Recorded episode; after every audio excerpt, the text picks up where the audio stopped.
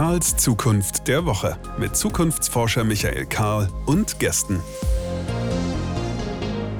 Es ist Donnerstag. Donnerstag ist Zeit für eine neue Folge Karls Zukunft der Woche. Herzlich willkommen. Schön, dass ihr dabei seid.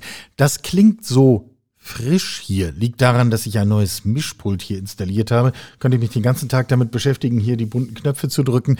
Das führt dann nur zu wenig Zukunft und zu wenig Podcast. Und äh, insofern versuche ich mich da etwas zu mäßigen. Aber nichtsdestotrotz trägt dazu bei, dass wir jetzt hier miteinander eine kleine Nische haben, wo wir über das Thema Zukunft reden können. Danke an alle unsere UnterstützerInnen. Danke sowohl für die inhaltliche Unterstützung wie auch für die ganz praktische. Alles das trägt dazu bei, dass wir das hier möglich machen können, dass dieser Podcast so existiert und ich zumindest finde die Welt ein bisschen schöner damit, dass es ihn tatsächlich gibt. Heute wollen wir unser Creating the Better Normal Buch voll in den Mittelpunkt rücken und zum ersten Mal ein längeres Gespräch mit einem der Autoren aus diesem Buch in diesem Podcast bringen. Insgesamt bin ich einfach grundsätzlich von lauter Freude über dieses Buchprojekt erfüllt. Und um das mal ein bisschen konkreter zu machen, ich nenne mal fünf AutorInnen, die bei diesem Buchprojekt dabei sind, einfach um die Bandbreite mal aufzuzeigen. Also dabei ist Tom Clint, den kennt der eine oder die andere schlicht von Twitter, weil er einer der klügsten und originellsten Juristen ist, die sich dort verbreiten. Äh, Rechtsanwalt, Partner bei Nörr in München, Professor äh, für Jura in Bayreuth an der Universität. Er schreibt einen Artikel über Videokonferenzen und warum das nur eine Brückentechnologie ist. Nämlich zu völlig anderen, immersiven, sehr intensiven Erlebnissen, die vor uns liegen. Und in dem Buch ist das eine Rückblickgeschichte, die Verabschiedung einer Mitarbeiterin Mitte der 30er Jahre. Und er guckt sozusagen zurück, wie wir eigentlich von diesen doch etwas behäbigen Videokonferenzen hergekommen sind, wie es weitergegangen ist. Hanna S. Fricke, Marketingfrau, ansässig in Spanien, tätig in ganz Europa, schreibt darüber, warum Marke in Wahrheit Liebe bedeutet und warum das in Corona-Zeiten einen enormen Schub bekommen hat und etwas mehr Liebe in unserem Leben eigentlich eine wirklich gute Nachricht ist. Also geht es um Leidenschaft, um Emotion.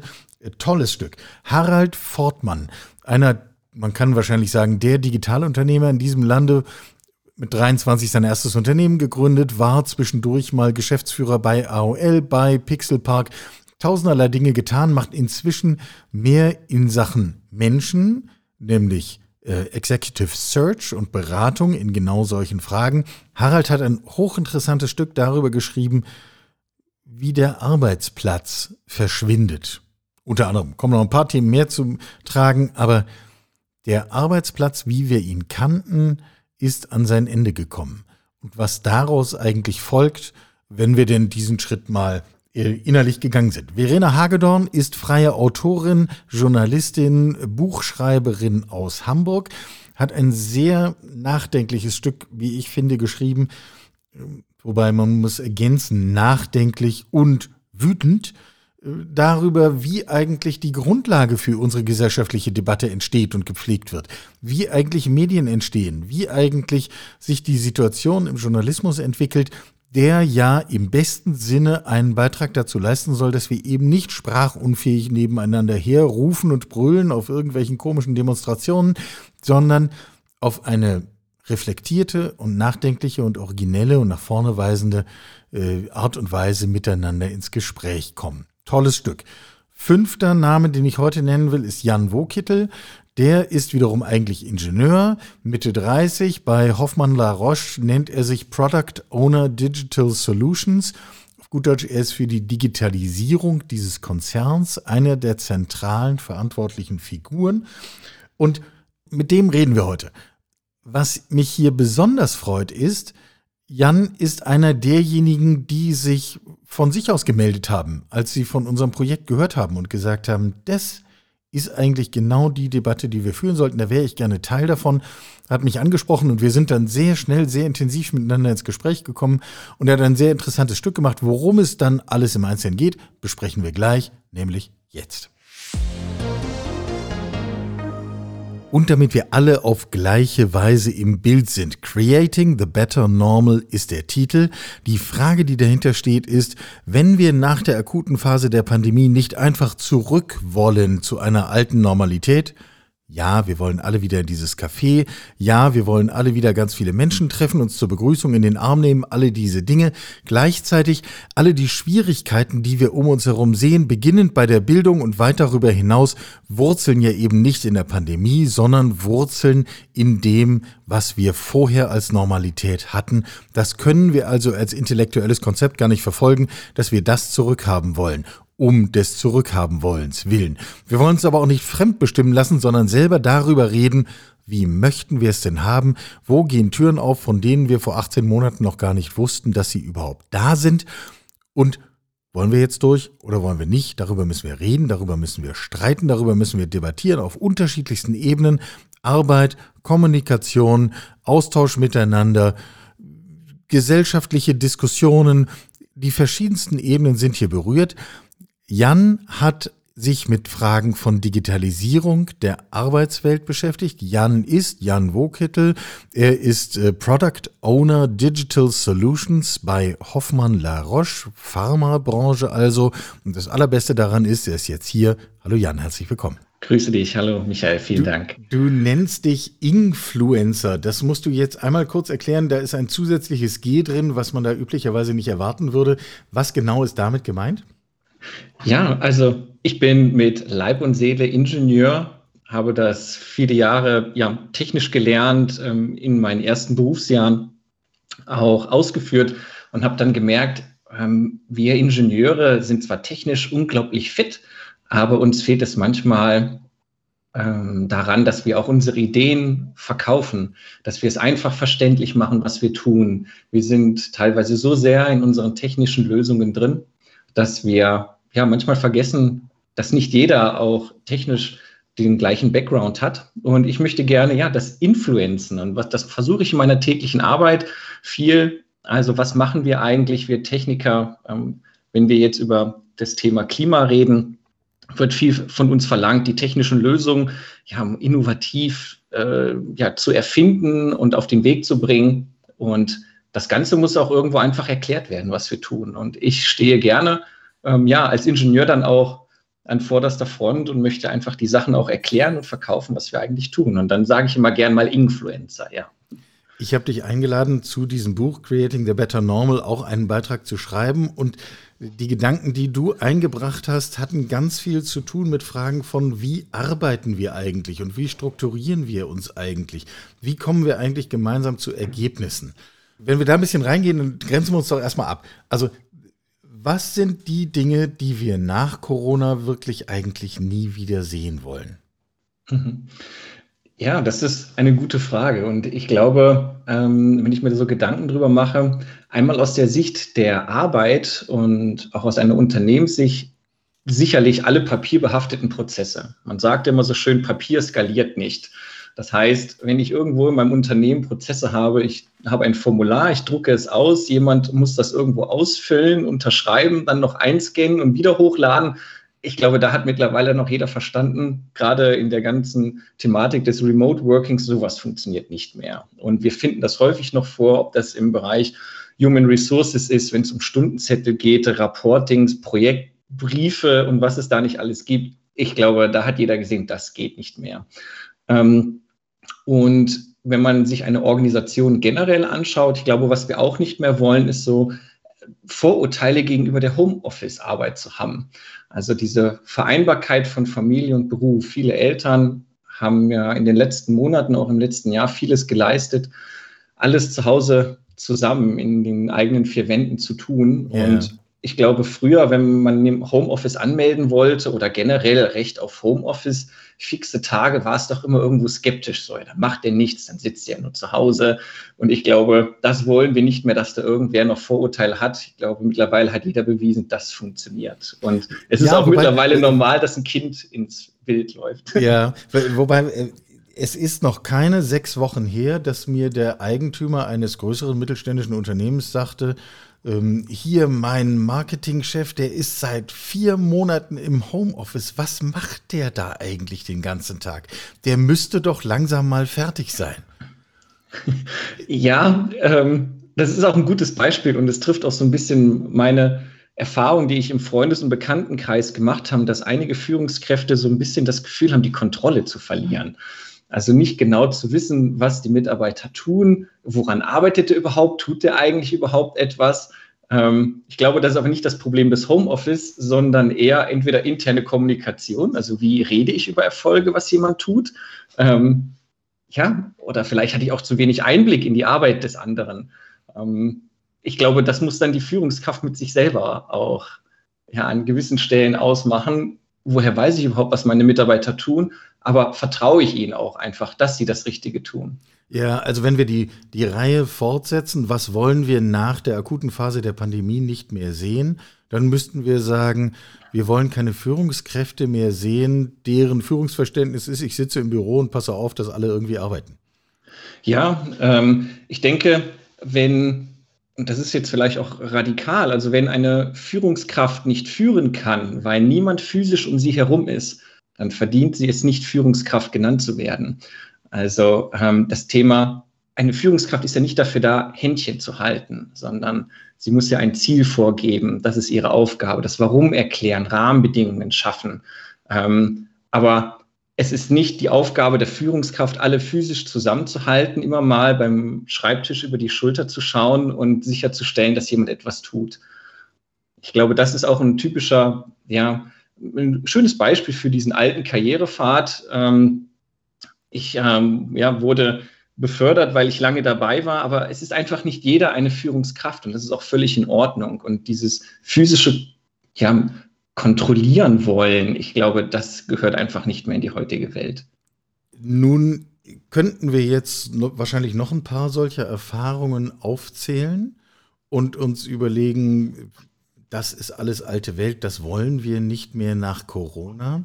Und wir haben, und das habe ich in deinem Text auch gelesen, wir haben das Gefühl, Mensch, das muss doch, diese Krise muss uns doch einen Schub geben in Richtung zukunftsfähigen Arbeitens die mhm. muss uns doch die Augen öffnen und sagen, bestimmte Faktoren, über die du und ich schon lange reden, aber die müssten doch jetzt endlich im Mainstream angekommen sein und jetzt gehen wir endlich einen großen neuen Schritt.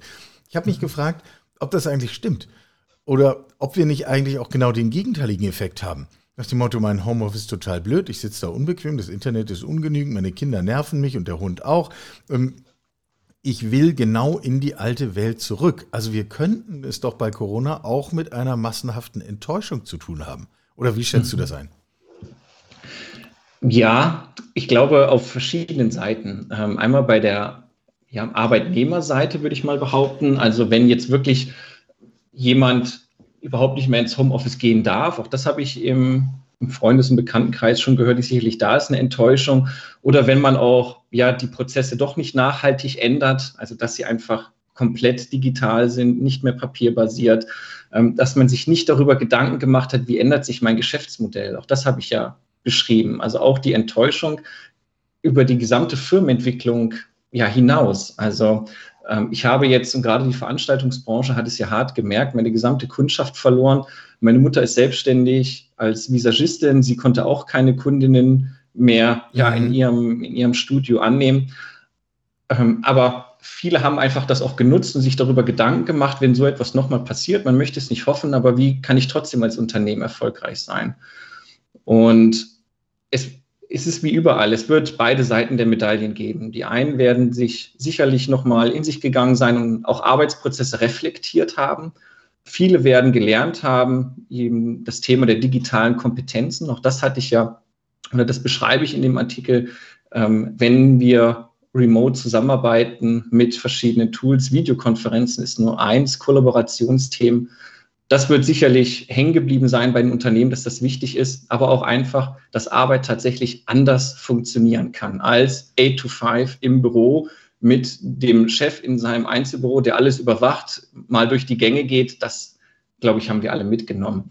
Ähm, und als ich so darüber nachgedacht habe, auch in Vorbereitung auf unser Gespräch, ich glaube auch das Thema Datenschutz ist auch nochmal ganz anders in den Mittelpunkt gerückt.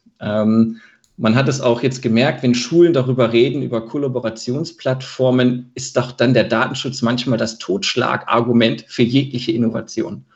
Also bevor man überhaupt angefangen Nicht nur in hat. Schulen, sondern äh, genau, Gesundheitswesen und ich meine, das ist, äh, da bist du ja mit der Pharmabranche gar nicht fern davon.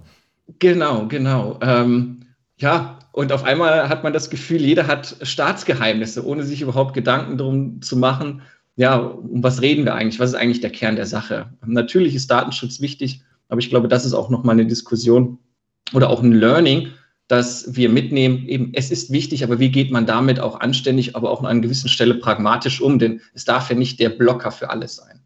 Ja, du hast eben das Stichwort Lernen schon aufgegriffen. Ähm, ich würde gerne einmal versuchen, so eine Messlatte aufzuzeigen und zu sagen, was haben wir denn jetzt eigentlich gelernt wie, was das Mindestmaß an Modernität für Arbeit und Zusammenarbeit und Produktentwicklung und sozusagen den ganzen Arbeitskontext ist nach Corona, nach unseren Erfahrungen, die wir jetzt freiwillig, unfreiwillig alle miteinander gemacht haben. Einen Punkt hast du genannt, wir wollen äh, auf eine digitale Basis Mhm. Nichts mehr mit Papier, wir wollen auf mhm. eine digitale Basis. Aber damit ist es ja noch nicht hinreichend beschrieben. Also lass uns mal mhm. eine, eine Mindestanforderung für zeitgemäßes Arbeiten nach Corona beschreiben. Mhm.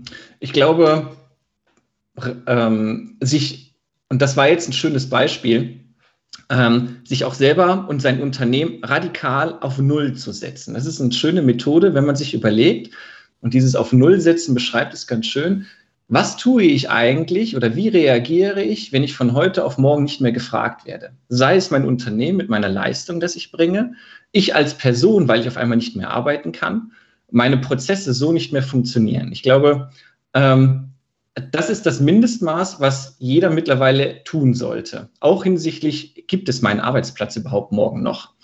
Ähm, sich einfach zu überlegen, was mache ich dann eigentlich? Und das umschreibt dann sehr viel. Wenn ich Unternehmensinhaber bin und meine Leistung von heute auf morgen in der Form, wie ich sie jetzt erbringe, nicht mehr gebraucht wird, was mache ich dann? Wenn ich mit meinen Kompetenzen, so wie ich heute arbeite, ähm, ich arbeite, wenn ich zum Beispiel ein Beispiel genommen, ich arbeite in einem Lager und jetzt machen wir sehr viel immer mehr mit Robotik, automatisierte Inventarisierung. Der Mensch wird da einfach in Zukunft, und das kann man auch so sagen, immer weiter in den Hintergrund rückern, weil das repetitive Aufgaben sind, die vorhersehbar sind. Das heißt, ich sollte mich eigentlich heute schon damit auseinandersetzen. Wenn es mich morgen nicht mehr braucht, was tue ich? Und als Lagerist sollte ich mir überlegen, okay, sollte ich mich weiterbilden, um solche Roboter in Zukunft warten zu können? Will ich da selber mithelfen, so etwas zu implementieren? Ähm, ich habe früher mal auch im öffentlichen Nahverkehr, wenn, auf der öffentlichen Seite gearbeitet. Und auch da, ähm, ja, wenn ich jetzt Fahrer einer, einer, einer Straßenbahn zum Beispiel bin und wir reden alle über automatisiertes Fahren, glaube ich, wäre es naiv, sich nicht heute auf Null zu setzen, wenn ich, äh, ja, mein Job die, ein Straßenbahnführer wäre, ähm, wenn mein Job ein Computer in Zukunft macht, weil er die Strecke von A nach B genauso abfahren kann. Und ich glaube, das ist das Mindestmaß und das ist ein schönes Beispiel, dieses sich selber mal auf Null zu setzen. Ähm, kann man aus verschiedenen Blickwinkeln machen. Und auch in Workshops haben wir gemerkt, kommt man auf ganz interessante Wege auf einmal oder auch Ideen. Man fängt ja wirklich an, sich mit sich selber und auch seinem gesamten Umfeld sehr radikal auseinanderzusetzen. Mhm. Mhm. Das heißt also, dieses mich selbst auf Null setzen, zumindest mal in so einer Testumgebung, mhm. da passiert ja erstmal noch nichts, außer genau. dass man nachdenkt und neue Gedanken hat.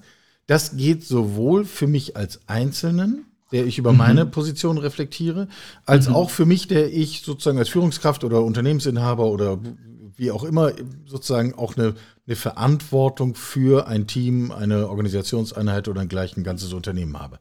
Genau, absolut, absolut. Das ist ja das Schöne. Du hast es sehr schön gesagt, es ist eine Testumgebung, da passiert erstmal nichts, aber man setzt sich mit dem Worst-Case-Szenario auseinander. Und ähm, da würde ich dir übrigens direkt widersprechen. Aus meiner Sicht ist das kein Worst-Case-Szenario, sondern ein Best-Case-Szenario, weil ich ja frühzeitig ich ja. anfange, meine eigenen Möglichkeiten zu identifizieren. Ja, ähm, ja Entschuldigung, ja, ich habe dich unterbrochen. Noch, auch Chancen. Nein, das ist ja auch richtig. Du hast recht. Also, äh, ich meine, der Worst Case ist natürlich, ich werde nicht mehr gebraucht. Sei es mein Unternehmen, jemand anderes war da. Ähm, es kann ja auch sein, dass ähm, eben ein anderes Unternehmen schneller war. Und ich meine, ich komme aus dem digitalen Bereich, das erleben wir jeden Tag. Jemand anderes war dann doch schneller und dann stehe ich auf einmal, ja, nicht vorm Scherbenhaufen, aber mit der Situation konfrontiert, es kann nicht mehr so weitergehen wie bisher. Und ich glaube, das war dann Corona jetzt wirklich die Schlaghammermethode. Ja. Wenn wir einen Schritt tiefer da reingehen, das ist, also man persönlich eingeschätzt, ich befinde mich je nach Zählweise im dritten, vierten, fünften Berufsleben. Ich weiß das selber so gar nicht ganz genau. Ich bin nur ziemlich sicher, dass es nicht das letzte ist. Hm. Und ich empfinde das als etwas Positives. Ich bin stolz darauf, das erreicht zu haben. ähm, aber so tickt ja nicht jeder Mensch. Äh, Menschen haben unterschiedliche Sicherheitsbedürfnisse, unterschiedliche Bedürfnisse, auch irgendwo etwas zu finden, woran sie sich orientieren können. Mhm. Wir merken aber, in einer Arbeitswelt nach Corona brauchen wir an dieser Stelle eine gewisse Entspanntheit. Also zumindest mhm. mal so testweise in den Spiegel schauen, das muss eigentlich jeder und jede können. Würdest du dazu stimmen? Ja, ähm, ich würde auch sagen, dieses in den Spiegel schauen, das ist auch eine Pflicht von jedem Einzelnen. Ähm, du hast es sehr schön gesagt, auch mit Corona oder jetzt auch, wenn man das ganze Thema digitale Disruption, digitale Transformation, da werden ja viele düstere Zukunftsszenarien an die Wand gemalt. Ich glaube, das ist dann letztendlich nicht zielführend. Was wir machen müssen, ist es, das Ziel zu beschreiben, also wirklich zu sagen, wir möchten dahin. Und es gelingt ja nur, wenn wir jeden mitnehmen ist, wir haben in dem Team, und wenn wir uns alle als Team betrachten, unterschiedliche Läufer mit unterschiedlichen Fähigkeiten.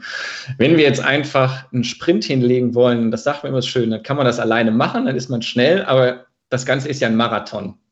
Das heißt, da muss ich dann mir auch die, die Kraft einteilen und auch, auch für mein Team muss ich das einteilen.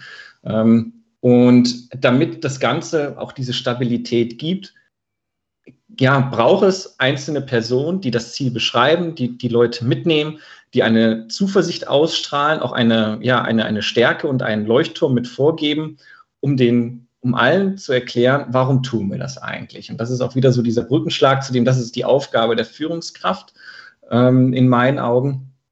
Ähm, und dann schafft man es auch, diese Verunsicherung da wegzunehmen und einfach nur zu sagen, das geht alles nicht mehr, damit ist keinem geholfen. So, aber dieses Empowerment dann halt auch mit ins Team tragen und zu sagen, okay, da wollen wir hin, das ist unsere Vision und jetzt helft ihr mir alle mit. Ne? Das, ist, das mache ich eben auch nicht alleine. Jetzt lass uns mal einen möglichen Einwand äh, vorwegnehmen.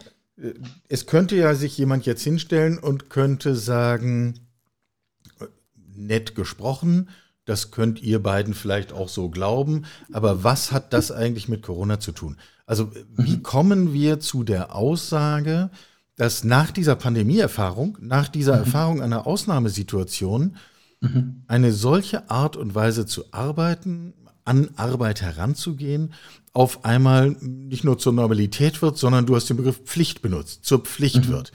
Mhm. Was ist der Punkt, der tatsächlich umgesprungen ist? Ähm, dass es äußere Rahmenbedingungen waren, die jeden zum Handeln gezwungen haben. Also ich meine, es gab ja auch schon vor Corona das Thema neues Arbeiten, ähm, die Gespräche über neue Führungskulturen. Was wollen neue Generationen? Was erwarten sie? Das gab es eben, ja alles schon eben. vorher. Ne? Aber es gab vorher, vor Corona, noch nicht die Pflicht für die Unternehmen, sich tatsächlich so aktiv damit auseinanderzusetzen, wie es auf einmal ja vom Gesetzgeber fast schon vorgegeben war nach dem Motto, jetzt sind alle zu Hause. Das heißt, ich musste mich ja mit Themen der Kommunikation auseinandersetzen. Ich musste mich mit meinen Unternehmensprozessen auseinandersetzen. Ähm, das heißt, diese Pflicht, die gab es vorher nicht. Und das war tatsächlich dann Corona. Ne? Und ein schönes Beispiel von einem, ähm, ja, Konzern, den ich kenne, wo man dann verschiedene Teams wieder ins Büro zurückgeholt hat. Man hat sie aufgeteilt und tatsächlich rotes Team, blaues Team. Ähm, und sie hatten beide die, die gleichen Aufgaben, aber aufgrund der maximalen Teilnehmerzahl waren sie halt zu unterschiedlichen Zeiten da. Und was hat man gemerkt? Plötzlich war ein Team, obwohl es die gleiche Aufgabe hatte, Team Blau wie Team Rot, schneller als das andere. Das wäre vorher so gar nicht rausgekommen. Aber man hat sich dann natürlich Gedanken drum gemacht, warum ist das so?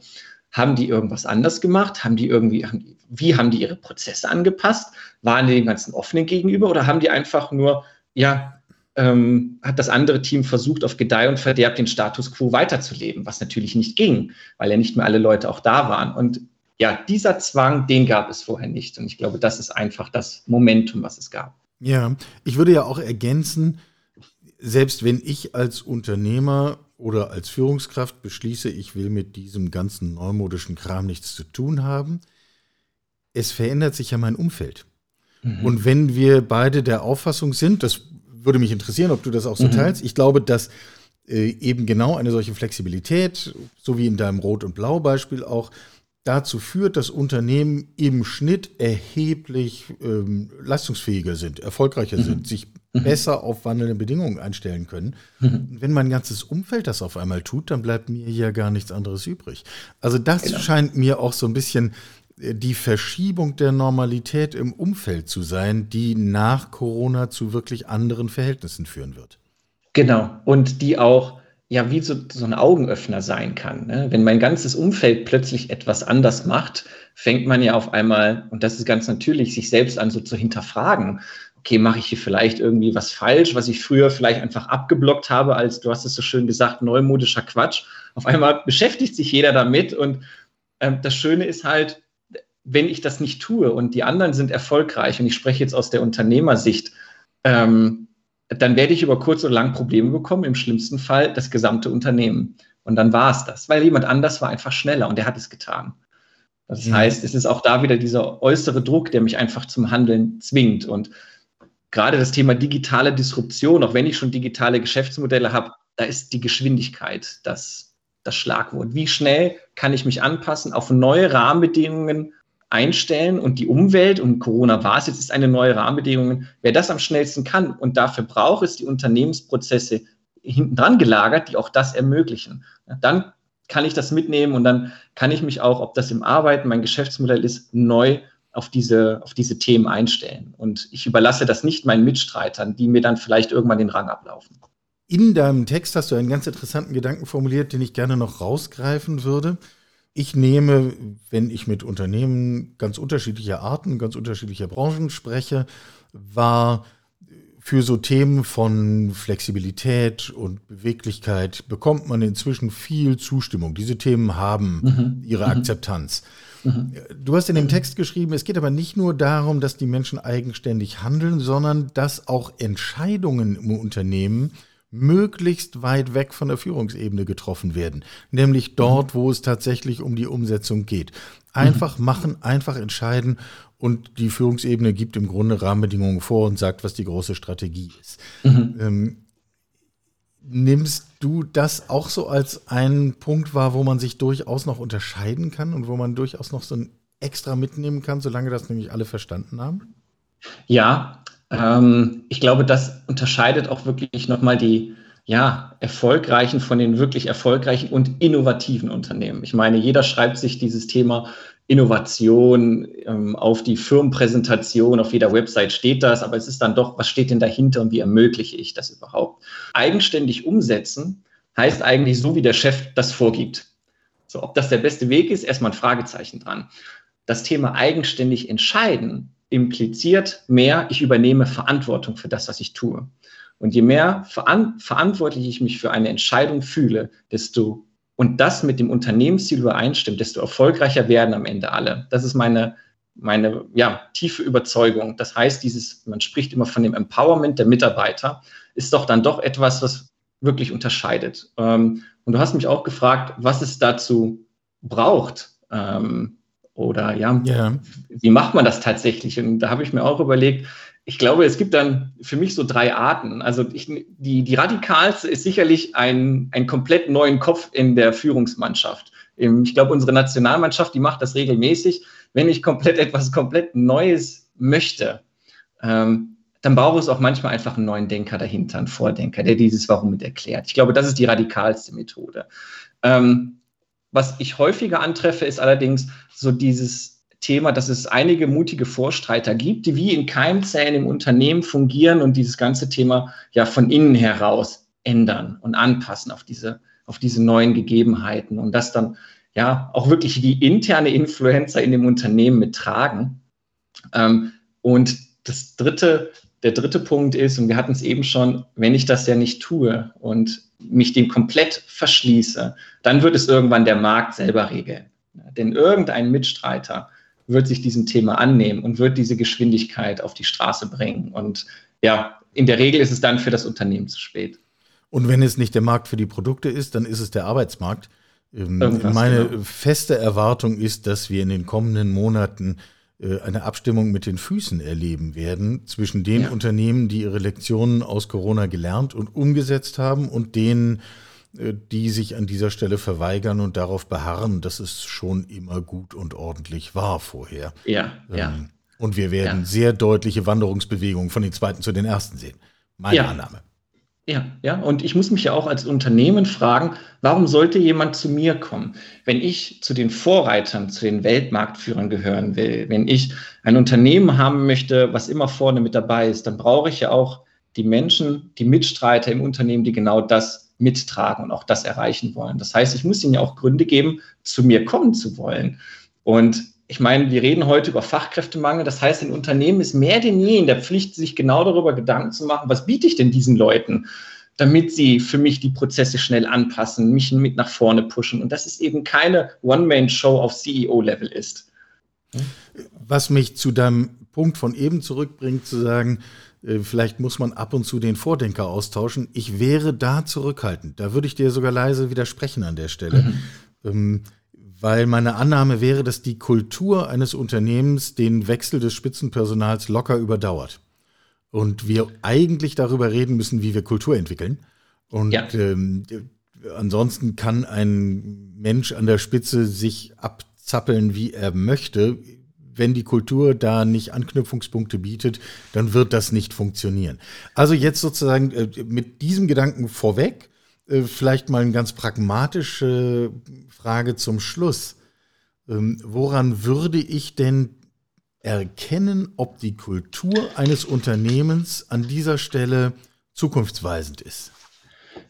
Ich, also das ist ein unglaublich spannendes Thema mit der Kultur. Und ich würde dir da in Teilen tatsächlich so ein bisschen widersprechen. Die Kultur ist ja ähm, die Summe der Handlungen von den Menschen, die sich in dem Unternehmen befinden. Die Absolut. bestimmt ja eine Kultur.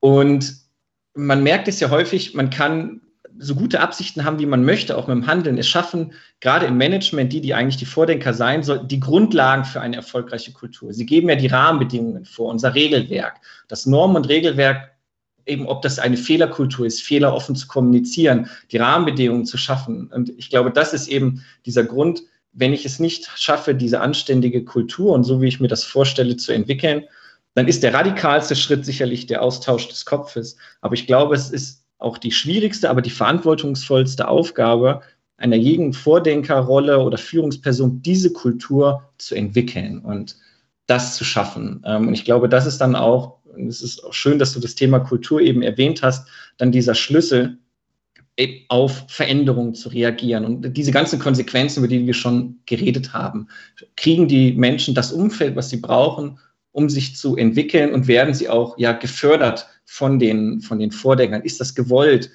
offen Fehler in einer Kultur darüber zu sprechen, mit den Kollegen zu teilen? Ähm, wie ernst nehme ich mich immer selber? Die Leute sollen Spaß haben an der Arbeit, aber halt auch diese ja, einen Sinn in ihrer Arbeit sehen und all das Thema Kultur, ich glaube, darüber könnten wir auch eine Stunde und zwei Stunden reden, ist aber dann doch, ja, also das, das, Kernstück im Hintergrund. Ne? Wie einer Gesellschaft ist es genau auch in einem Unternehmen so. Ja, äh, also dann verabreden wir uns jetzt schon mal pauschal und reden bei anderer Gelegenheit mal eine halbe Stunde oder Stunde über Kultur. Aber du hast ein paar ganz interessante Punkte genannt, die ich dann jetzt mal in eine Handlungsempfehlung übersetzen würde. Wenn ich denn merke, ich bin auf der, auf der Suche nach einer neuen beruflichen Heimat, woran erkenne ich, wie genau eine zukunftsfähige Kultur an dieser Stelle ist, dann sind es eben mhm. genau diese Fragen nach. Nenne mir Beispiele dafür. Wie haben sich die mhm. Leute entwickelt? Wie viel Raum hatten sie? Wie und so weiter. Also alles das, was du eben genannt hast, das kann man dann ja konkret hinterlegen.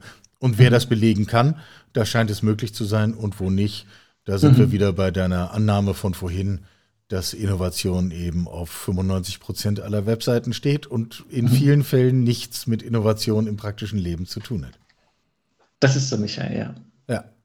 Ich danke dir. Äh, das, das fand ich sehr, sehr anregend und sehr inspirierend. Jan hat einen Beitrag geschrieben für Creating the Better Normal. Sobald das Buch auf dem Markt ist, kann man das dann dort auch lesen, das Buch kaufen, das Buch verbreiten. Und es geht uns gar nicht darum, die Auflage nach oben zu treiben. Im Grunde geht es uns darum, genau diese Debatte, von der wir heute einen Ausschnitt geführt haben, auf möglichst vielen Ebenen, in möglichst vielen Zusammenhängen in diesem Land zu führen, damit wir das Potenzial, was jetzt gerade in unseren Händen ist, nicht einfach fallen lassen und verschenken, sondern tatsächlich etwas Sinnvolles daraus machen und die Gelegenheit nutzen, uns weiterzuentwickeln. Jan, ich danke dir ganz herzlich. Ich danke dir für die Einladung, Michael.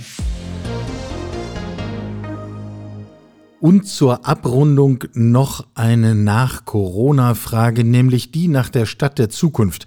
Heute Nachmittag hatte ich ein sehr interessantes Journalistengespräch. Hier war eine Journalistin zu Gast bei uns im Institut und hat sehr deutlich und tief nachgefragt, wie wir denn eigentlich einschätzen, dass sich die Stadt nach Corona entwickelt. Und wenn ich es in drei Sätzen zusammenfassen sollte, dann würde ich sagen, der erste Satz lautet, die Stadt nach Corona ist mehr denn je die integrierte Stadt. Nachdem wir über viele Jahre der in Wahrheit immer schon unsinnigen Idee nachgehangen sind, wir müssten die Stadt aufteilen. Wir bräuchten eine Wohnstadt, eine Arbeitsstadt, eine Einkaufsstadt kommen wir nun mehr und mehr dazu zu sagen, diese unsinnige Zonenaufteilung beenden wir.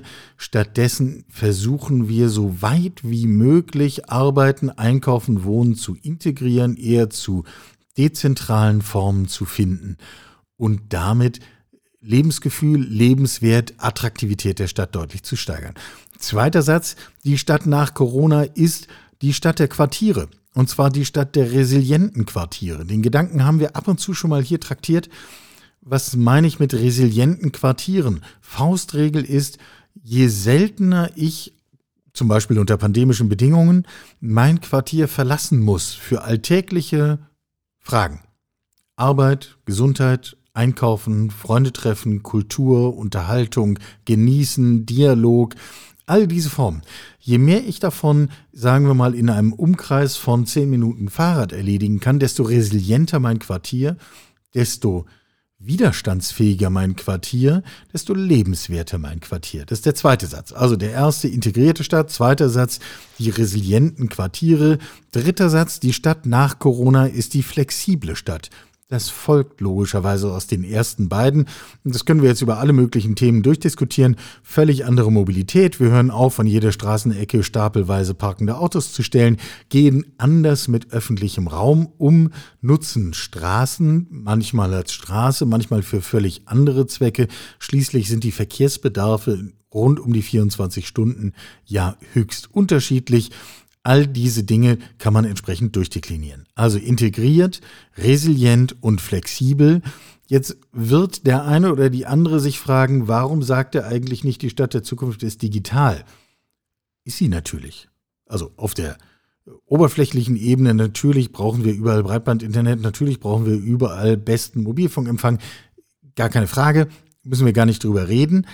Sie ist aber auch digital in einem anderen Sinne, denn Sie wird nur dann integriert, resilient und flexibel sein können, wenn wir anfangen, sie zu messen.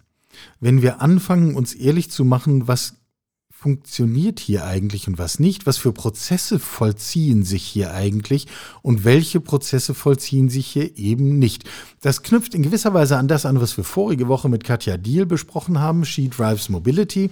Der eine oder die andere wird sich erinnern, die darauf hingewiesen hat, dass wir zum Beispiel die Kosten unserer heutigen Mobilität überhaupt gar nicht kennen.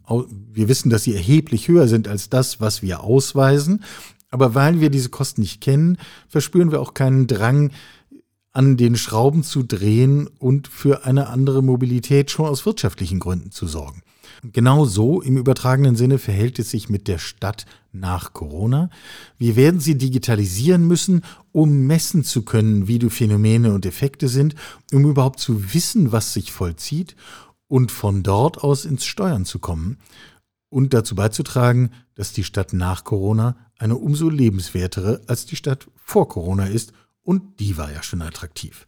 Soweit der kleine Exkurs zum Thema die Stadt nach Corona. Und damit schließt sich der Kreis für heute auch schon wieder. Was haben wir gemacht? Kleiner Einblick in den Kreis der AutorInnen unseres Buches Creating the Better Normal mit einem von ihnen, Jan Wokittel, Product Owner Digital Solutions bei Hoffmann La Roche. Das muss man im Leben auch erstmal schaffen, einen solchen Titel zu bekommen. Finde ich super. Ähm, mit ihm haben wir sehr intensiv darüber gesprochen, wie Corona als eine Art Brandbeschleuniger wirkt und Prozesse, die längst vorher begonnen haben, aber eben noch nicht überall und noch nicht in diesem Tempo auf einmal überall mit Händen zu greifen sind und sehr viel schneller sich vollziehen. Also Fragen von, wie arbeiten wir zusammen? Wie kommen wir eigentlich zu Entscheidungen? Eben nicht mehr auf der Chefebene, sondern möglichst weit dort, wo es tatsächlich relevant ist und wo die alltägliche Fachkompetenz sitzt und Fragen dieser Art. Ich fand es ein sehr angenehmes und sehr inspirierendes Gespräch. Wir setzen das fort mit weiteren AutorInnen aus diesem Buch. Und dazu ein paar Gedanken von mir zum Thema Stadt der Zukunft, sprich Stadt nach Corona. Meine drei Stichworte lauten, die Stadt nach Corona ist A. integriert, B. resilient und C. flexibel. Und um das alles sein zu können, ist sie natürlich auch die digitale Stadt. Geht ja sonst nicht anders. Das für heute. In der kommenden Woche steigen wir tief ein ins Thema Klimakrise. So viel kann ich jetzt schon verraten. Ich freue mich da sehr drauf. Bis dahin, bleibt gesund. Wir hören uns. Sie hörten Karls Zukunft der Woche. Ein Podcast aus dem Karl Institute for Human Future.